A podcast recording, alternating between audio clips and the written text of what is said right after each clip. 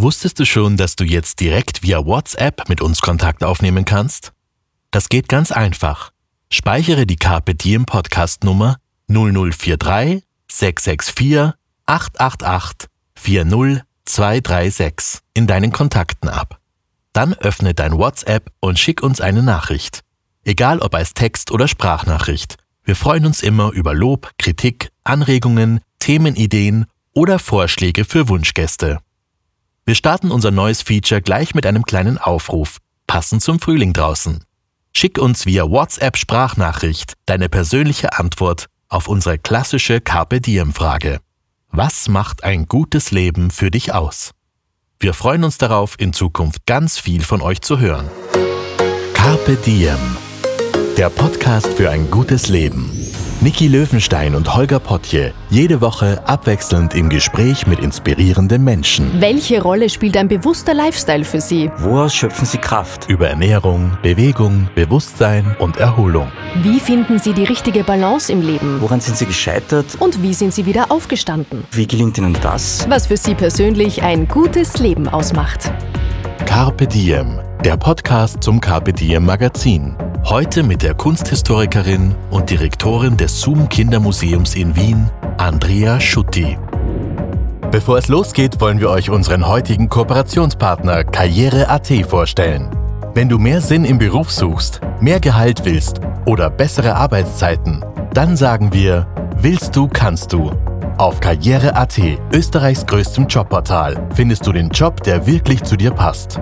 Außerdem findest du Tipps und Inspirationen für ein zufriedenes Arbeitsleben im Karriere.at Blog und im Podcast Wie du willst.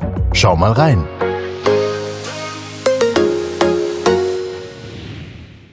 Hallo, herzlich willkommen bei einer neuen Folge unseres Diem Podcasts. Heute melde ich mich aus dem Wiener Museumsquartier und zwar von einem Ort, an dem Kinderlachen und der Entdeckergeist definitiv zu Hause sind. Hallo aus dem Zoom Kindermuseum. Der perfekte Ort, wie ich finde, um darüber zu sprechen, wie Lernen und Erforschen zum wahren Kinderspiel werden und was wir Erwachsene uns von den Kleinen noch abschauen können, wenn es darum geht, wie wir die Welt betrachten. Dafür hat sich die Direktorin des Hauses für uns Zeit genommen. Vielen lieben Dank, Andrea Schutti. Ich freue mich sehr. Vielen Dank, ich freue mich auch. Bevor wir näher auf euer Haus eingehen, würde ich noch gern wissen, wie gelingt denn Lernen am besten so, dass wirklich etwas hängen bleibt? Oder ähm, ganz zugespitzt formuliert, wie lässt man denn die Synapsen am besten japsen? Das ist natürlich äh, eine Frage, mit der sich ganz, ganz viele Menschen ständig beschäftigen und schon sehr lange beschäftigen. Und äh, für mich ist es immer ein ganzheitlicher Ansatz. Und äh, das ist aber oftmals sehr klar, wenn es um Kinder geht, aber man verliert diese Erkenntnis, wenn es dann um Erwachsene geht. Und ich denke, dass das egal für welches Lebensalter gilt. Und ganzheitlich meint nicht nur alle Sinne, sondern auch wirklich äh, ganz stark körperlich. Also auch äh, das, was wir jetzt vorfinden in unserem klassischen Bildungssystem, ist, glaube ich, ähm, die schlechteste Variante, ähm, einfach vom Setting her, wie man, wie man gutes Lernen ermöglichen kann, weil es doch noch immer so ist, sitzen, zuhören, still sein ähm, und relativ unsinnlich äh, in Filmen. Und äh, das ist, glaube ich, eigentlich nicht das, wo es hingehen sollte. Über das Schulsystem und das Bildungssystem möchte ich auch auf alle Fälle noch reden. Wir sitzen hier mit dem Blick auf das Museum. Wir sehen mhm. in den großen Saal, wo gerade die Holzausstellung stattfindet und gerade auch noch erweitert wird. Wie ist denn das perfekte Setting? Also zum ich Lernen? Find, also ich finde, dass wir bei der Holzausstellung schon einiges ganz richtig gemacht haben. Ähm, und zwar, wenn man mit dem Thema Holz sich beschäftigt und ins Zoom kommt, äh, haben wir eine Geschichte, die ganz zu Beginn steht. Und das ist eine ganz intuitive körperliche Erfahrung. Also das ist genau, wo ich glaube, dass es hin sollte. Und zwar, man begegnet einem riesigen überdimensionalen Baumstamm. Das ist ein Kunstwerk äh, des österreichischen Künstlers Hans Schabus, der das für das Kindermuseum für diese Ausstellung gemacht hat. Es ist ein 30 Meter lange Holztunnel eigentlich, und das ist genau das, wo ich hin möchte mit den Kindern, dass sie zuerst, bevor überhaupt irgendwas erklärt wird, so was ist das Holz, wofür verwendet man das, wie wächst das und so weiter, dass man ins Holz hineingeht. Die haben einmal zuerst eine körperliche, ganz intensive Erfahrung. Erstens Erfahrung in einem Kunstwerk zu sein, was äh, ich auch ganz, ganz wichtig finde, also diese Berührung mit Kunst. aber auch einfach mal dieses Riechen, Holz spüren, äh, Holz erleben mit dem ganzen Körper. Und dann, wenn sie durch dieses Holz durch sind, dann beginnen wir mit ihnen überhaupt erst mit dem Thema. Woran man gar nicht denken würde, wie Holz klingt. Es ist ein Klangkörper, es ist ein Musikinstrument und äh, das haben wir sehr schnell entdeckt und ich habe auch viele Mitarbeiterinnen, die einen musikalischen Hintergrund haben, die da schon Aufnahmen gemacht haben und das als Klangkörper genutzt haben. Das heißt, das Anfassen, das Erleben, das Erfassen ist ganz, ganz wichtig, wenn es darum geht zu lernen. Das Zoom Kindermuseum hat ja verschiedene Räume, mhm. ein breit gefächertes Angebot vom Ozean, wo man quasi in die Meereswelt eintaucht, schon ab Kleinkinderalter und einfach frei spielen kann, bis zu einem Atelier, wo man sich selber künstlerisch betätigen kann. Es gibt wechselnde Mitmachausstellungen sowie die Holzausstellungen. Wie genau entstehen denn diese Ausstellungen? Welcher Gedanke steht da am Anfang und wie entwickelt sich das dann? Naja, da muss ich ein bisschen mm, vielleicht sagen, dass das jetzt für mich erstmals Neuland ist, weil die ersten, ich bin seit 2019 Direktorin hier im Haus und äh, die letzten zwei Ausstellungen waren schon vordefiniert. Das heißt, ich bin jetzt erstmals in der Situation, dass ich ein Thema selbst vorgeben konnte, ähm, selbst kuratieren kann mit dem Christian Ganzer gemeinsam, unseren Kurator im Haus. Und das macht natürlich wahnsinnig viel Spaß, weil das ist ja auch das, äh, was man gerne macht, die kreative Arbeit. Und in dem Fall ist es für das nächste Thema etwas, was mir wichtig war und was jetzt sogar mit Corona, glaube ich, nochmal so einen Twist bekommen hat, weil das Thema wird sein Kommunikation. Und ich glaube, dass das gerade etwas ist, was gesellschaftlich auch für die Kinder total wichtig ist. Ähm, in einer Zeit, wo wir äh, sehr seltsame Kommunikationsformen nochmal hatten. Wir durften uns nicht sehen oft, nicht berühren. Also da ist ganz viel passiert in den letzten Jahren und äh, umso wichtiger, also das Thema hat mich abseits davon schon interessiert, aber ich glaube, es hat jetzt nochmal so eine ganz andere Bedeutung auch gesellschaftlich bekommen. Apropos Kommunikation, wir sitzen hier mit Masken, falls wir ein ja. wenig dumpfer klingen als sonst. Auch diese Kommunikation hat sich verändert, mhm. obwohl wir das Privileg haben, uns persönlich einander gegenüber zu sitzen. Das ist jetzt auch nicht immer so in den letzten mhm. Jahren gewesen. Darüber freue ich mich. Das heißt, Kommunikation wird ein großes Thema ja. werden. Und was wäre Ihr Wunsch, was die Kinder da mitnehmen an Gedanken, an Erforschungen? Also wir sind gerade mitten in der Konzeption. Äh, das heißt, das ist jetzt gerade so ein Prozess, wo ganz viele Themen am Tisch liegen. Und ich habe mich bewusst für ein Thema entschieden, wo mir auch klar war, das können wir nicht auserzählen. Also weil Kommunikation ist vom Biss ja, und, und, und zu viel äh, an, an, an Ansätzen. Das heißt, wir sind jetzt gerade in dieser Phase, wo wir versuchen, welche Pflöcke wollen wir da einschlagen, was ist uns wichtig, ähm, wo soll die Reise hingehen. Aber das vielleicht, um das noch ein bisschen größer zu beantworten, das ist etwas, was ich am Kindermuseum überhaupt einfach durchgängig schätze, dass es immer Themen gibt, die gesellschaftlich relevant sind. Äh, das heißt, ähm, wir haben Themen, die gesellschaftlich interessant sind, die aber für die Kinder relevant sind, die auch äh, mal Themen sind, die vielleicht schwieriger sind.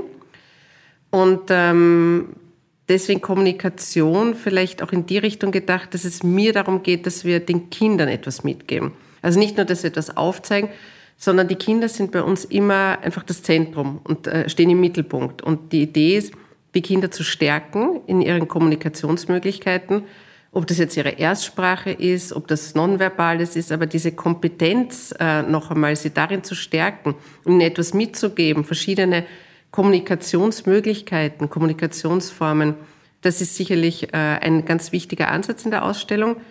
Und ein zweiter äh, Aspekt dieser Ausstellung wird sein, dass wir uns mit dem Thema Medienkompetenz beschäftigen. Denn Information gehört auch zur Kommunikation. Und gerade in Zeiten, wo wir mit Fake News, wo wir mit all diesen Themen konfrontiert sind, die auch schwierig zu durchschauen sind manchmal in ihren Mechanismen, wird das auch ein großes Thema sein. Ich kann aus persönlicher Erfahrung äh, berichten, was für einen Impact eure Ausstellungen haben können. Ich war nämlich hier mit meiner Tochter in einer Ausstellung rund um Körper. Mhm zu einem Zeitpunkt, als ich selber gerade mein zweites Studium absolviert habe, das ist nicht lange her, Logopädie, da geht es ganz viel ums Hören. Und ihr hattet eine Station, wo ein großes Ohr ja. war und man hat gesehen, wie die Schallwelle entsteht und was das im Ohr macht. Und ich habe zu dem Zeitpunkt, seit zwei Jahren, sehr viel Medizinisches dazu gehört, aber ich habe es nie so erfassen können wie bei euch. Mhm. Das ist schon was ganz Besonderes, oder? Ich denke auch, dass die Ausstellung, es ist ein Kindermuseum, äh, aber das, was es natürlich leistet, ist, dass es äh, ganz viele Aha-Erlebnisse auch für Erwachsene gibt. Also das ist etwas, was ich grundsätzlich aus meiner Arbeit äh, auch schon davor in Museen immer wieder kennengelernt habe, dass der Zugang, den man wählt, um Kindern etwas zu verdeutlichen, mitunter dasselbe ist, wie es für Erwachsene funktioniert. Funktionieren sollte oft ja. dann nicht immer so gelebt wird. Oder? Auf der Universität sitzt man dann doch eher auf dem Popsch, als auf den Füßen zu stehen und etwas anzugreifen oft. Ja, aber ich, das Bedürfnis ist ja da. Also das ist eben dieses Spielerische, das steckt ja in uns allen. Und es äh, hat ein gewisses Verlernen stattgefunden, je älter man wird. Und ähm, für mich ist die Erkenntnis da, dass ich sage, das Gefühl, spielerisch etwas äh, kennenlernen zu wollen, ist bei allen vorhanden. Für die Erwachsenen muss man es einfach anders verpacken oft und äh, dann funktioniert es genauso. Als ich hier durch die Räume gegangen bin im Museum auf den Weg zu Ihrem Büro, da habe ich Kollegen gesehen, die gerade getüftelt haben, zusammengesessen mhm. sind mit Magneten, mit, ich habe äh, Kochlöffel gesehen, es hat super spannend ausgeschaut, kleine Modelle.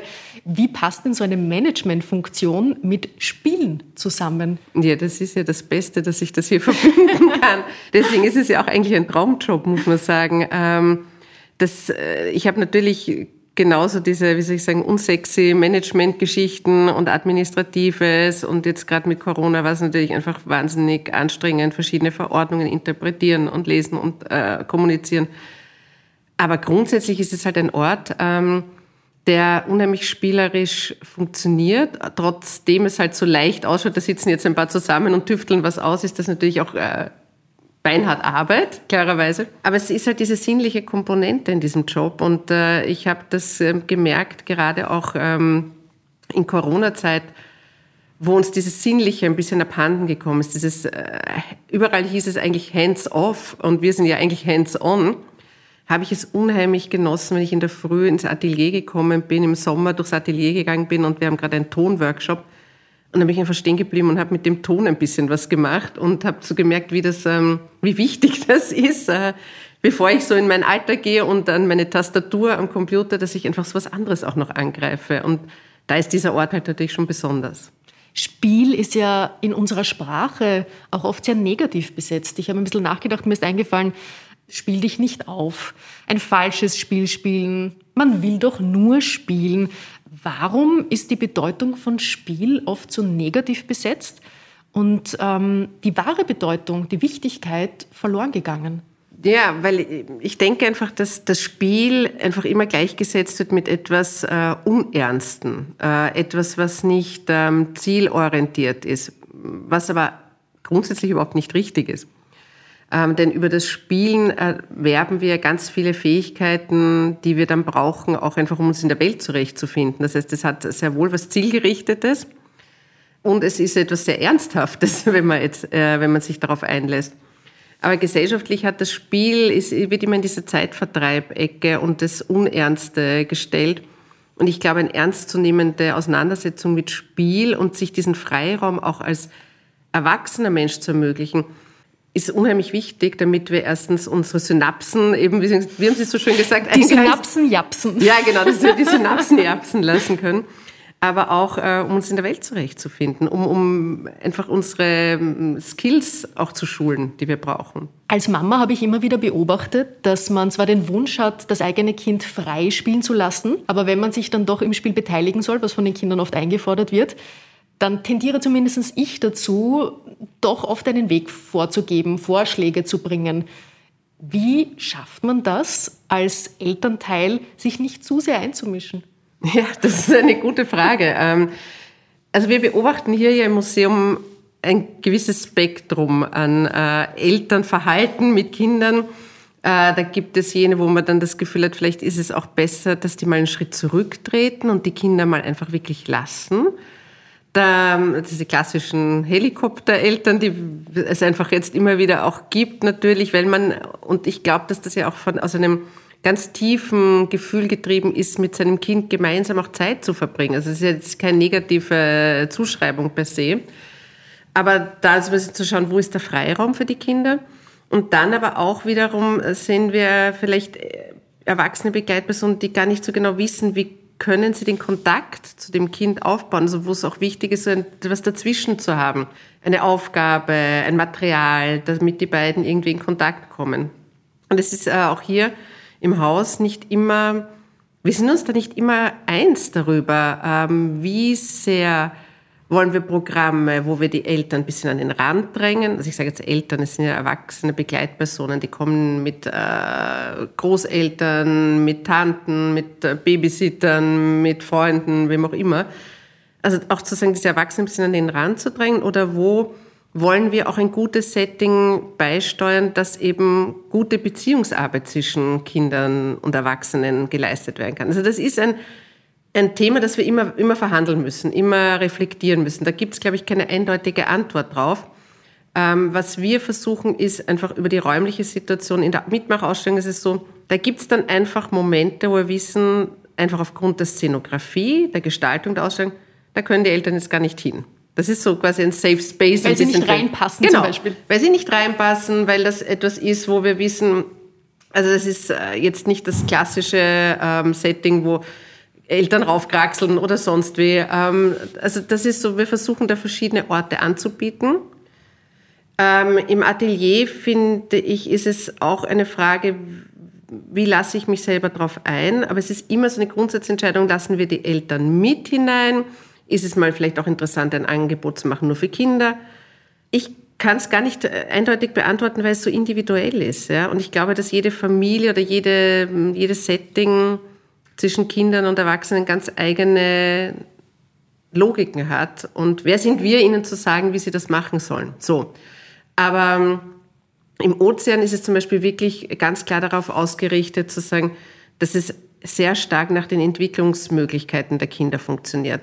Und das gibt schon sehr viel vor, was ist denn überhaupt möglich, ja? Und wo kann ich als Elternteil mich mal zurücklehnen, weil es gibt eben einen Tunnel, wo nur das Krabbelkind reinpasst. Das ist unmöglich für einen Erwachsenen da hinein. Schon mal jemand stecken geblieben? Nein, ich glaube, es war so klar, dass das niemand probiert hat. Es ist eher dann so die älteren Geschwisterkinder, die nochmal mitwollen, die dann schon Schwierigkeiten haben, da wieder rauszukommen. Aber das sind so die Situationen, wo ich glaube, dass wir räumlich viel machen können und äh, dann das aber auch in die Eigenverantwortung übergeben. Und vielleicht den Eltern zum, oder den Erwachsenen, die dabei sind, manchmal so das Gefühl zu geben, ist auch ganz lässig, auch mal einfach nur zu beobachten und dem eigenen Kind beim Tun zuzusehen. Sie sind ja selbst auch Mutter. Mhm. Wie hat Ihr Beruf, Ihre Ausbildung, Ihr Blickwinkel dadurch Ihre Mutterschaft beeinflusst?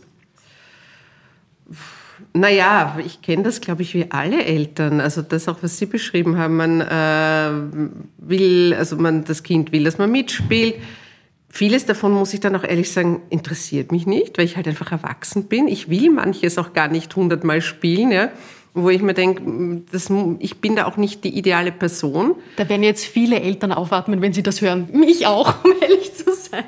Ja, ich finde, das ist, also, das ist auch eine totale Verkennung äh, der Rolle.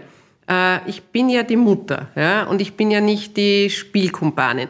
Ich kann manchmal dazu werden, und das sind dann meistens Dinge, die mir Spaß machen, wo ich auch noch Freude habe. Und dann gibt es natürlich auch die andere Situation, dass ich was gerne machen würde, was dem Kind einfach keinen Spaß macht. Und äh, ich komme, wie gesagt, von meiner Ausbildung her bin ich Kunsthistorikerin, das heißt, ich komme eher von der bildenden Kunst. Mein Kind hat wunderbare, die besten, schönsten, vielfältigsten Bastelmaterialien von mir zur Verfügung gestellt bekommen. Hat ihn überhaupt nicht interessiert weil mein Kind halt auf Musik abfährt, ja, wo ich überhaupt keinen Zugang habe. So ist das halt. Also das ist ein, ein, ein wie, glaube ich, unter allen anderen Menschen ein Ausverhandeln, was macht dir gerade Spaß, was macht mir Spaß. Und ich glaube nicht, dass man verwechseln sollte, dass man der beste Freund oder die beste Freundin seines Kindes werden muss.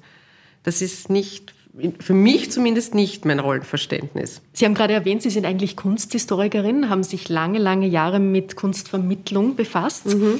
Und ich habe in einem Online-Video etwas von Ihnen gelernt, das ich sehr spannend gefunden habe, nämlich, dass das Spiel, das die meisten von uns kennen, nämlich man nehme ein Blatt Papier, zeichne einen Kopf, falte es zusammen, gibt es dem Nächsten, der zeichnet den Körper, man gibt wieder weiter, dann wird von jemandem werden die Füße gezeichnet, am Ende klappt man es auf und es ist eine lustige Fantasiefigur entstanden. Das ist nicht wirklich ein Kinderspiel, sondern das kommt aus der Kunst. Mhm, Woher? Genau. Also es ist eine künstlerische Praxis der Surrealisten. Es nennt sich Cadavre Exquis. Und äh, da ging es einfach darum, auch wieder diesen Zugang zu finden zu dem Unverbildeten, äh, zu dem Spontanen, zu dem Fantasievollen. Und die haben verschiedene Techniken, äh, künstlerische Techniken entwickelt, um in diesen Zustand zu kommen. Das ging über Worte, also ich kann das Ganze falten und dann kommen irgendwelche absurden Sätze raus, so auch der Name des Spiels, Cadavre Exquive, irgendwann ging es darum, der köstliche Leichnam trinkt, ähm, ich weiß nicht, wie der Satz jetzt genau weitergeht, aber so kam dann auch dieser Spieltitel zustande und das geht über Begrifflichkeiten, das geht über Bildnerisches, aber es sind ganz viele Anleihen natürlich aus der Kunst, die ähm, sehr spielerisch funktionieren. Das ist auch dort, wo mich Kunst besonders interessiert. Dort, wo sie äh, humorvoll ist, wo sie spielerisch ist ähm, ja, das sind dann auch so Zugänge, die mich grundsätzlich auch als Kunsthistorikerin interessieren. Viele Menschen, wenn sie an ein Museum denken, haben wahrscheinlich noch das klassische Bild im Kopf, große Hallen, viele Bilder an der Wand und irgendwann wird einem dann vielleicht langweilig. Ist das ein veraltetes Bild? Ist die Szene mittlerweile im Aufbruch? Sind Ausstellungen jetzt auch schon für Erwachsene anders konzipiert? Ja und nein, würde ich sagen. Also mhm. es gibt noch immer das sehr klassische Setting natürlich. Und da muss ich sagen, das hat einfach ganz viel mit dieser Inszenierung natürlich zu tun, was dann passiert in diesen Räumen. Wenn ich einen, ein Museum oder einen musealen Raum oder einen Ausstellungsraum so inszeniere, dass er wie eine Kathedrale wirkt. Ja, und das Einzige, was es dann äh, mir als Besucherin signalisiert, ist, du musst jetzt sehr leise sein und ehrfürchtig erstarren, dann wird nicht sehr viel Partizipation möglich sein, nicht viel äh, Beteiligung grundsätzlich, dass ich irgendwie in einer Form mich auch da äußern möchte, stattfinden möchte, sondern dann bin ich wirklich in diesem sehr sakralen Setting, wo ich sage, stille, kontemplatives Zusehen, was ja auch schön ist, ja, das äh, möchte ich gar nicht bezweifeln, aber für die äh, Arbeit mit Publikum ist das natürlich äh, schwierig. Und für und Kinder sowieso. Für Kinder sowieso, wobei es auch, ähm, ich die Erfahrung gemacht habe, dass auch Kinder so einen anderen Ort einmal auch einfach toll finden und spannend. Dass das mal so ganz anders aussieht als das, was sie kennen, dass es auch mal dieses äh, Wow-Gefühl da ist.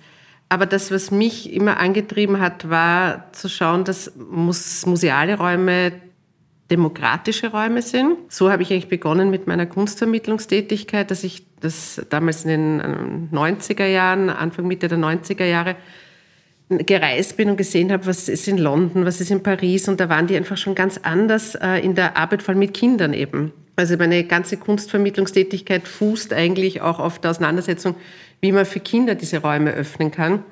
Und da war es in Wien noch nicht so weit, das in einzelnen Häusern vielleicht. Und jetzt sieht man das eigentlich, glaube ich, überall mittlerweile, dass Museen sich öffnen, dass Schulklassen dort stattfinden, dass da auch mal am Boden gesessen und gemalt werden darf. Das war früher überhaupt nicht so, als ich begonnen habe. Und das war mir ganz wichtig zu sagen, wir öffnen das und äh, selbst wenn ich so ein, ein, ein Setting habe, das mir eigentlich eher sagt, du musst jetzt still sein und ähm, ich da nicht bewegen, finde ich es umso reizvoller, das zu durchbrechen und mit dem auch zu arbeiten. Ein Setting, wo man auch still sein sollte, ist die Schule. Mhm. Wie passt denn Leistung und der Anspruch, Leistung zu erbringen, mit einem freudvollen Lernen zusammen? Ich glaube, da müssen Sie die Pädagoginnen fragen. Äh, ich bin, wie soll ich sagen, ich sehe dieses ganze System unheimlich kritisch. Ähm, ich sehe es als äh, Mutter kritisch. Äh, ich sehe es, beobachte das natürlich. Es ist, gibt sehr viele verschiedene alternative Lernformen bereits und Lehrformen, die immer wieder diskutiert werden. Tatsache ist, dass wir immer noch in einem Schulsystem sind, wo ich sage, da hat sich gar nicht viel geändert zu dem, wie ich in der Schule war. Und das ist jetzt doch auch schon sehr lange her. Äh, ich bin damit nicht glücklich. Äh, ich glaube, dass das, ähm, aber das sind die Bildungsexperten und Expertinnen am Zug, das zu verändern und die Pädagoginnen. Ich kann, deswegen bin ich so froh, dass wir hier in einem Kindermuseum über Inhalte mit den Kindern ins Gespräch kommen können und die halt völlig anders aufbereiten können und eine völlig andere Erfahrung dazu bieten können. Als Mutter, als Expertin für Vermittlung von Inhalten, welche Wünsche würden Sie ans äh, Bildungssystem Christkind schicken? Also mal sofort weg mit dem Leistungsdruck, nämlich wirklich äh, hin zu einem freudvollen Miteinander lernen und nicht, wer ist jetzt, wer wird wie benotet, weil ich äh, halte von diesem ganzen Notensystem gar nichts, ganz offen gesagt. Mm, ich glaube, dass in, der innere Motor, dass jeder Mensch lernen will. Es gibt diese innere Bereitschaft und es, es geht darum, die richtigen Zugänge und Wege anzubieten, dass das ermöglicht wird. Und das bedeutet eine Vielfalt an, möglich, äh, an Zugängen. Das bedeutet, über verschiedene sinnliche Ebenen zu arbeiten. Und das bedeutet, ganzheitlich zu denken. Und nicht in diesem, äh, es gibt ein, ein Bewertungsmuster, das jetzt für alle gelten muss. Das wäre einfach der große Wunsch und frei. Und ich habe erst jetzt, äh, ich war vor zwei Wochen, glaube ich, äh, im neuen Freud-Museum in der Berggasse. Und da habe ich nochmal so nachgelesen, dass die Anna Freud schon sehr früh ein sehr alternatives Schulmodell äh, initiiert hat, wo es dann darum ging, man nimmt ein Thema für eine ganze Projektwoche hin. Und ich mir denke, das ist jetzt noch immer nicht Praxis an allen Schulen. Und äh, wir reden davon, dass das einfach schon so lange klar ist, dass es das braucht dann ist es schon ein bisschen deprimierend, wo wir stehen. Das klassische Schulsystem ist ja darauf ausgelegt, dass Kinder eine Aufgabe bekommen, dass ihnen gezeigt wird, wie sie gelöst werden, sie so zu lösen ist und dann danach benotet werden. Sie führen Mitarbeiter und ich wage jetzt einmal die These, dass Sie keine Mitarbeiter suchen, denen Sie ganz genau sagen müssen, was Sie wie bis wann machen und dann kontrollieren Sie es am Ende auch noch. Stimmt diese These? Ich glaube gar nicht, dass das überhaupt irgendwie in irgendeinem Miteinander so funktionieren kann, äh, ob beruflich, privat, schulisch, ich weiß es gar nicht. Ich könnte mir gar nicht vorstellen, dass das irgendwie ein, ein guter Weg ist. Was wir schon machen, ist, ich glaube, es ist ganz wichtig, sehr klar zu machen, also jetzt in der Mitarbeiterinnenführung, äh, was ist mir wichtig und dann ähm, den Leuten diese, diesen Rahmen zu geben, in dem sie auf ihre Art und Weise zu einem Ergebnis kommen. Und natürlich besprechen wir dann, wie geht's weiter. Ich habe jetzt zum Beispiel gerade ähm, diesen Luxus ähm, uns als Haus gegönnt, zu sagen, ich möchte, dass über gewisse Dinge nachgedacht wird. Wir haben im Alltag, wir sind alle so am Anschlag hier mit Arbeit, dass man ganz wenig Ressourcen hat zu denken. Einfach Zeitressourcen. Und dann habe ich gesagt, ich möchte über das Thema Digitalität analoges Nachdenken, weil ich selber noch keinen Punkt gefunden habe, welche Haltung wir als Kindermuseum, als Hands-on-Museum dazu haben sollten, können, wollen. Das sind alles ähm, so Punkte, der ist viel in Bewegung. Und äh, das jetzt war ein, ein, ganz klarer Ansatz zu sagen äh, an ein paar Mitarbeiterinnen, denkt einfach nach darüber und es wird hinterlegt mit einer Ressource, die heißt Stunden. Und ich möchte vor dem Sommer, dass es dazu irgendeine Form von Erkenntnis gibt. Äh, lest darüber, tauscht euch aus, trefft Leute, geht vielleicht wohin, recherchiert ähm, über eine freie Zeiteinteilung hinterlegt mit einem gewissen Stundenkontingent und dann reden wir darüber, was ihr herausgefunden habt. Und das finde ich ganz wichtige Herangehensweisen. Denken zu ermöglichen, Freiräume auch im Kopf zu ermöglichen und zu sagen, wir nehmen uns den Luxus, wenn es möglich ist, im normalen Arbeitsalltag auch mal innezuhalten, und mal so Denkräume aufzumachen. Das ist ein sehr schöner Ansatz. Vielleicht kann sich das jeder auch selber versuchen, ein bisschen mehr rauszunehmen. Ja, wir probieren es jetzt mal. Also das, ich weiß schon, dass das immer gut klingt und dass der Alltag dann einfach ein anderes, aber ich habe das auch für mich so als Motto für dieses äh, Geschäftsjahr gesehen, sagen, einfach die, diese Momente einzubauen, zu reflektieren, nachzudenken, sich mit Dingen zu beschäftigen und nicht nur abarbeiten, sondern wirklich dieses, dieses Auseinandersetzen mit dem eigenen Tun immer wieder hineinzubringen. Gibt es irgendwelche praktischen Tipps oder Tricks für Menschen, die Wissen vermitteln möchten? Und das sind ja sehr viele von uns. Jeder, der beruflich einen Vortrag hält, würde sich wünschen, dass das Gegenüber etwas davon mitnimmt. Haben Sie da irgendwas an der Hand, äh, was man sich mitnehmen kann, wie man das ein bisschen besser und erfolgreicher gestaltet? Das ist so der Wunsch immer nach diesem Rezept. Ich kenne das, äh, ich habe einen Lehrgang zur äh, Kulturvermittlung, wo ich immer noch gerne unterrichte und wo das dann auch so ist, dass die Teilnehmerinnen fragen, na ja, wie macht man denn gute Vermittlung? Und dann hätten alle gerne so ein, so ein Patentrezept. Ähm, und das gibt es natürlich nicht. Und das hat für mich etwas damit zu tun, dass ich glaube, dass es mal ganz essentiell ist, dass man bei sich bleibt, äh, dass jeder und jede von uns schon Fähigkeiten in sich hat. Und wenn wir etwas, äh, von etwas begeistert sind, dann spürt das das Gegenüber. Und das ist, glaube ich, so mal der erste Schlüssel.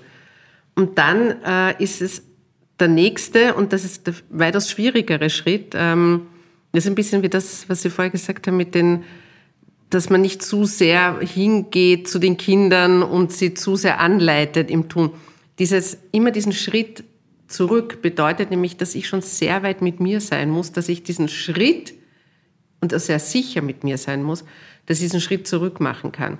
Und wenn ich etwas vermitteln will, dann braucht es diesen Schritt zurück, weil ich davon ausgehen muss, dass mein Gegenüber, und mein Gegenüber sind ja oft mehrere verschiedene Personen, nicht unbedingt so sind wie ich, sondern die sind ganz anders. Ähm, und manchmal sehe ich nicht, dass, ich sie, dass sie anders sind. Manchmal weiß ich über äußere Merkmale, die Person ist anders, weil anderes Geschlecht, anderes Alter, anderer kultureller Background. Aber manchmal sehe ich es nicht und die Menschen sind trotzdem anders.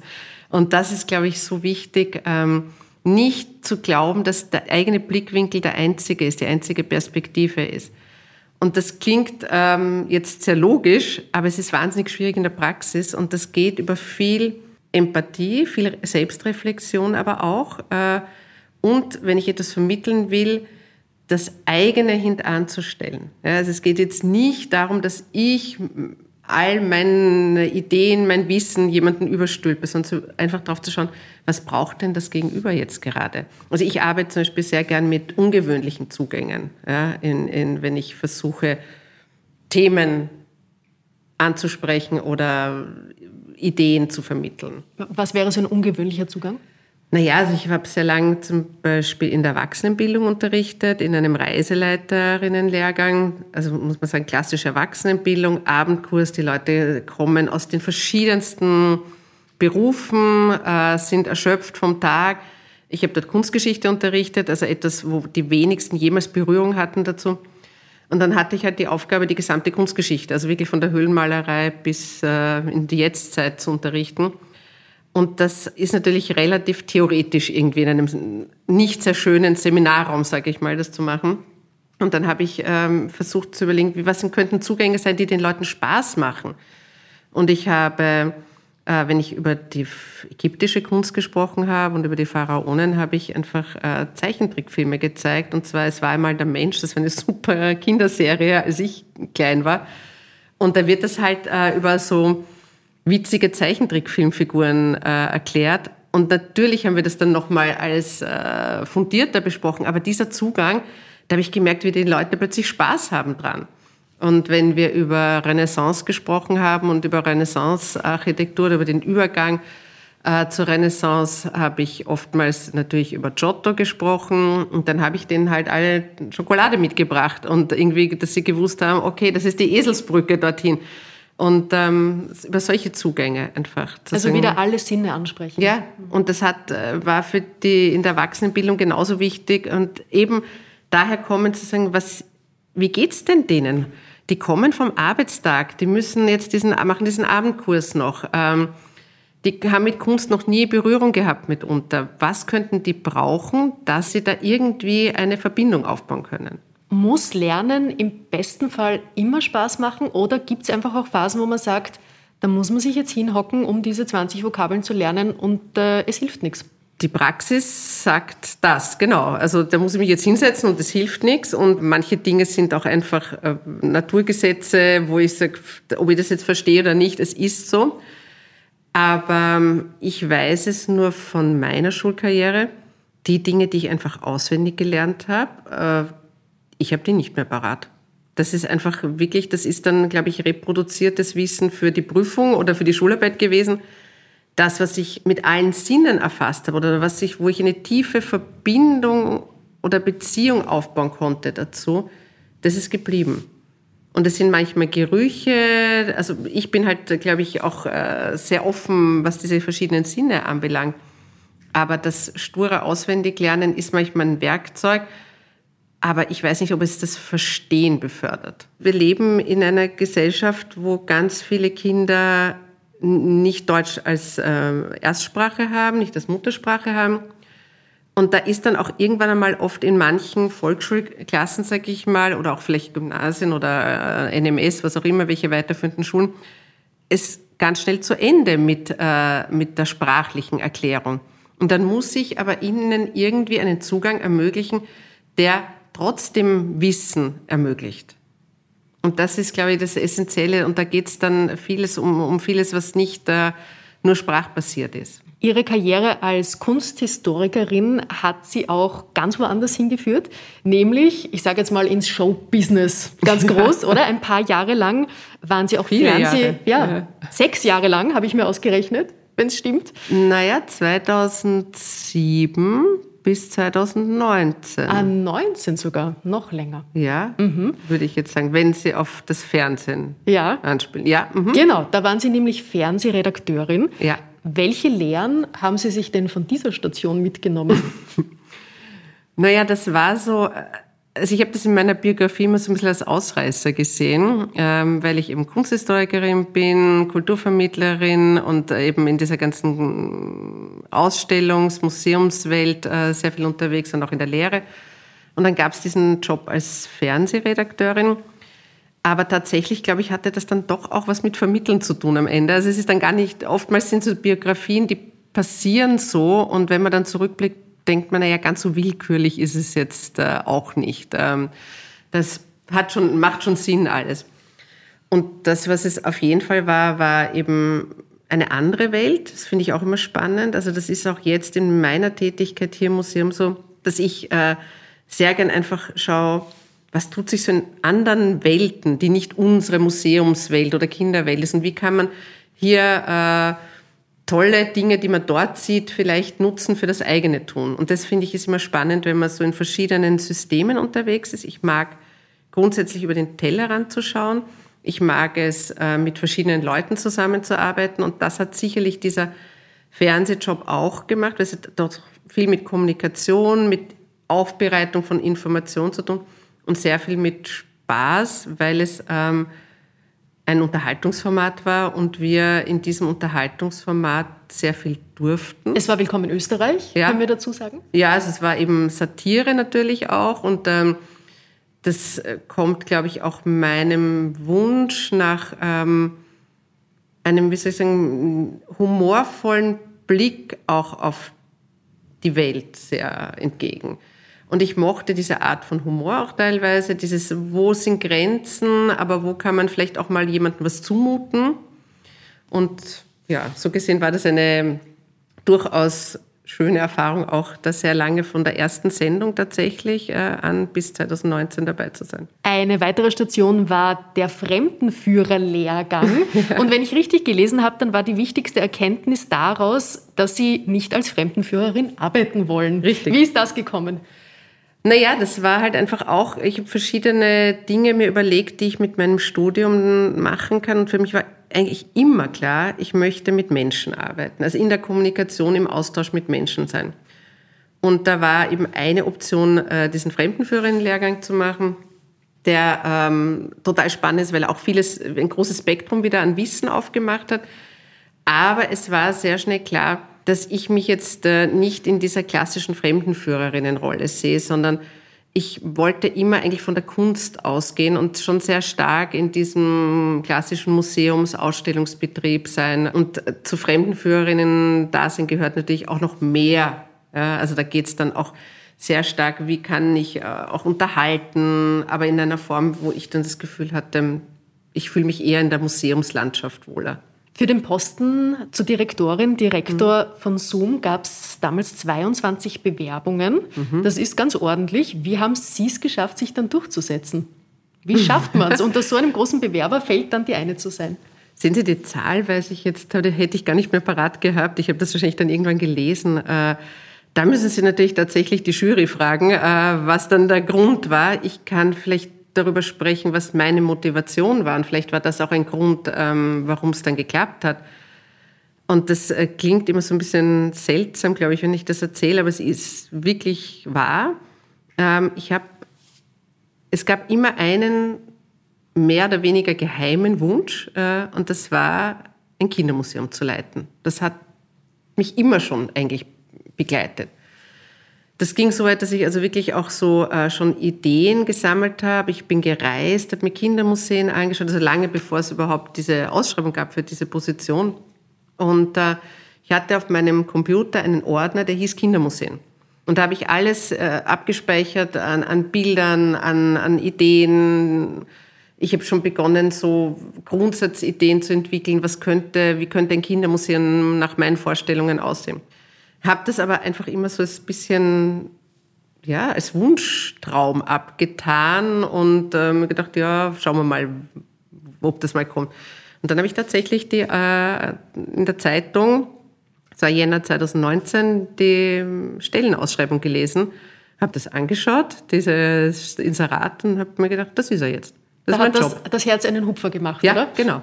Und dann habe ich gewusst, das ist jetzt mein Job. Und äh, das, mit der Einstellung bin ich auch herangegangen an die ganze Sache, weil ich gewusst habe, das ist jetzt ein Fenster, das sich auftut. So viele Kindermuseen gibt es nicht. Ähm, und äh, damit war mir das klar. Und ich habe auch damals schon zu meinem Mann gesagt, ähm, das wird mein Job werden. Und äh, ich hoffe, das ist okay, weil das wird ganz schön viel Arbeit. 2019 war es dann soweit. Ja. Sie haben den Job bekommen und dann kam die Corona-Pandemie. Mhm. Was für mhm. eine Situation plötzlich. Gerade für Museen natürlich auch eine ganz besondere Herausforderung. Welche Entwicklungen, welche neuen Ansätze im Umgang mit so einer Situation sind denn daraus entstanden? Naja, ich meine, darauf war, war niemand vorbereitet und ich schon gar nicht. Ich habe im Dezember äh, übernommen und Mitte März habe ich das Haus zugesperrt. Das etwas, eine Zäsur, die nie da war davor. Also etwas, was ungeübt für das Haus war, für mich ohne dies. Und ich bin von, dem, von der Idee jetzt in einen schönen, gestaltenden äh, Job hin in ein Krisenmanagement geschlittert äh, und war plötzlich mit einem, damit konfrontiert, dass ich ein Haus führen musste, wo es noch keine Verbindlichkeiten oder noch kein gutes Kennenlernen gab zu den Mitarbeiterinnen. Plötzlich waren alle weg. Wir haben uns nicht mehr gesehen. Erster Lockdown, jeder ist zu Hause gesessen. Und ähm, ich habe mal für mich mal ganz klar äh, gemerkt, ich muss hierher gehen. Ich bin zu neu. Ich muss dieses Haus mir aneignen. Und ich war streckenweise die einzige Person, die hier im Museum war ähm, und war dann quasi Hausmeisterin. Das heißt, ich habe die Post geholt, ich habe die Serverbänder äh, gewechselt und bin so durchs Haus gegangen. Das war für mich wahnsinnig wichtig äh, in einer Phase, wo ich hier noch nicht ganz angekommen bin das Haus mal für mich zu erobern ähm, und diese Verbindung zu halten. Weil ich glaube, wenn ich dann daheim gesessen wäre, das wäre ganz schwierig gewesen. Und das andere war, neben diesem ganz klaren Vorortsein und, und, und hier Verantwortung auch zu übernehmen und auch einen Auftrag zu haben, hierher zu gehen, natürlich auch zu schauen, wie kann ich das Team zusammenhalten. Und das war eine der größten Schwierigkeiten überhaupt. Ich habe schon gewusst, äh, alles andere werden wir ja sehen und ich habe schon gedacht, wir werden das schon irgendwie grundsätzlich überleben als Museum. Wichtiger war, wie, wie schaffen wir das als Team? Wie das, haben Sie es geschafft? Wir haben es äh, geschafft, indem wir, ähm, man muss sagen, das ist halt einfach ein wahnsinnig tolles Team hier. Ja, ich habe unheimlich Glück ähm, mit den Mitarbeiterinnen, die ich da alle übernehmen konnte, weil die äh, kreativ sind, weil sie ähm, anders ticken und anders denken als, glaube ich, viele behäbige Kulturinstitutionen. Wir haben sehr, sehr schnell etwas gemacht, das hieß Zoom selber machen, wo wir eine Website äh, generiert haben, wo plötzlich ganz, ganz viele Mitarbeiterinnen Content geliefert haben, selber gefilmt daheim. Also wir waren über das äh, mal verbunden und dann einfach äh, geschaut, Druck rauszunehmen und zu sagen, wir schaffen das, äh, nicht panisch zu werden und sehr schnell ähm, zu überlegen, was, was können wir und ähm, das umzusetzen. Und das hilft halt in so einer kleineren Institution oder auch wendigeren Institution, wo viele erstarrt sind von den großen Kulturtankern, waren wir schon am Start. Ich habe äh, ein E-Mobil gekauft und habe gesagt, so, ähm, wir fahren jetzt raus aus dem Museum. Wir stellen Kultur zu. Wir, äh, die Kinder können nicht zu uns kommen, die Schulklassen sind, äh, können nicht zu uns kommen. Wir stellen denen äh, die Ausstellung vor die Tür. Wir fahren raus aus dem Museumsquartier. Wir machen Online-Geschichten. Also wir waren sehr, sehr schnell darin und das verbindet dann halt auch wieder. Diese gemeinsame Idee, wir kriegen das hin. Welche Wünsche haben Sie für die Zukunft als Museumsdirektorin?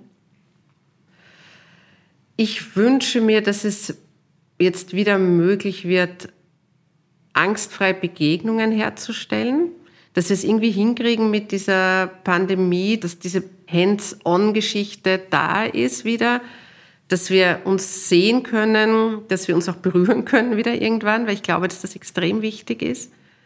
Und dass wir hier unseren Beitrag leisten können, weil das ist mein großer Auftrag, sozusagen da zu sein für die Kinder und Jugendlichen, auch für ihre Erwachsenenbegleitungen natürlich, aber hier wieder etwas von Gemeinschaft entstehen lassen zu können. Das brauchen die Kinder, die brauchen gemeinschaftliche Erlebnisse, einen Safe Space, wo das möglich ist und äh, das trachten wir nach allen Möglichkeiten herzustellen. Wir sind sehr vorsichtig in allen Maßnahmen, aber trotzdem zu schauen, dass wir den Kindern diese Erlebnisse wieder ermöglichen können. Ja, ich glaube, diese Sehnsucht haben alle, nicht nur die Kinder, auch die Erwachsenen durchaus.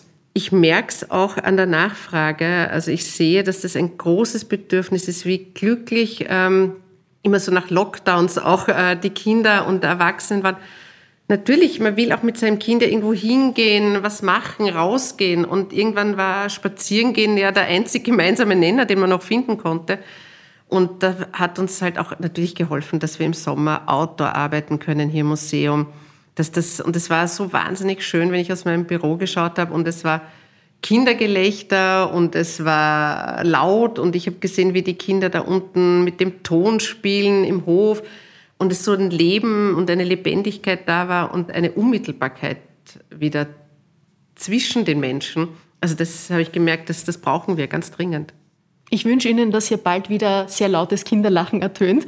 Und Danke. am Ende stelle ich gerne meinen Interviewgästen eine Frage.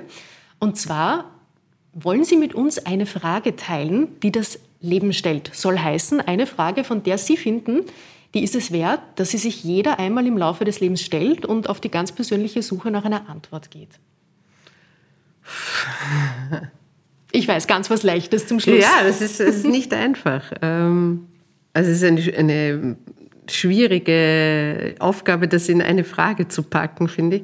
Aber das, was mich sowohl beruflich wie auch privat, glaube ich, umtreibt immer, ist, wie geht ein gutes Miteinander, wo niemand auf der Strecke bleibt? Und ich finde, dass das eine wahnsinnig gesellschaftlich, aber auch eben fürs individuelle Glück äh, eine ganz wichtige Fragestellung ist. Immer herauszufinden, wie geht ein gutes Miteinander, das für alle bestmöglich funktioniert? Und das ist natürlich vielleicht auch eine Utopie, dass es nie funktionieren kann für alle. Und äh, dann kann man natürlich auch sagen, wer sind alle und äh, was heißt gut? Und das müsste man natürlich alles definieren. Aber als Grundgefühl finde ich das erstens mal ein ganz erstrebenswerter Zustand.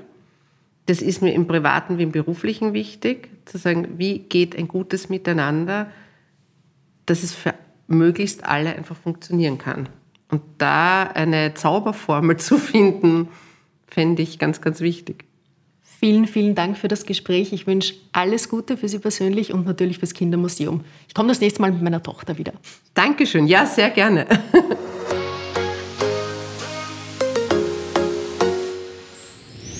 Mehr von Carpe Diem gibt es auf Soundcloud, Apple Podcasts, Google Play oder Spotify. Jetzt abonnieren und liken. Wir freuen uns über eure Kommentare und sind direkt über podcast.carpediem.live erreichbar. Das Carpe Diem Magazin erscheint alle zwei Monate. Besucht auch unsere Social Media Portale auf Facebook, Instagram und YouTube und unsere Website carpediem.live. Carpe Diem, der Podcast für ein gutes Leben. Nächste Woche Holger Potje im Gespräch mit dem deutschen Sänger Clüso.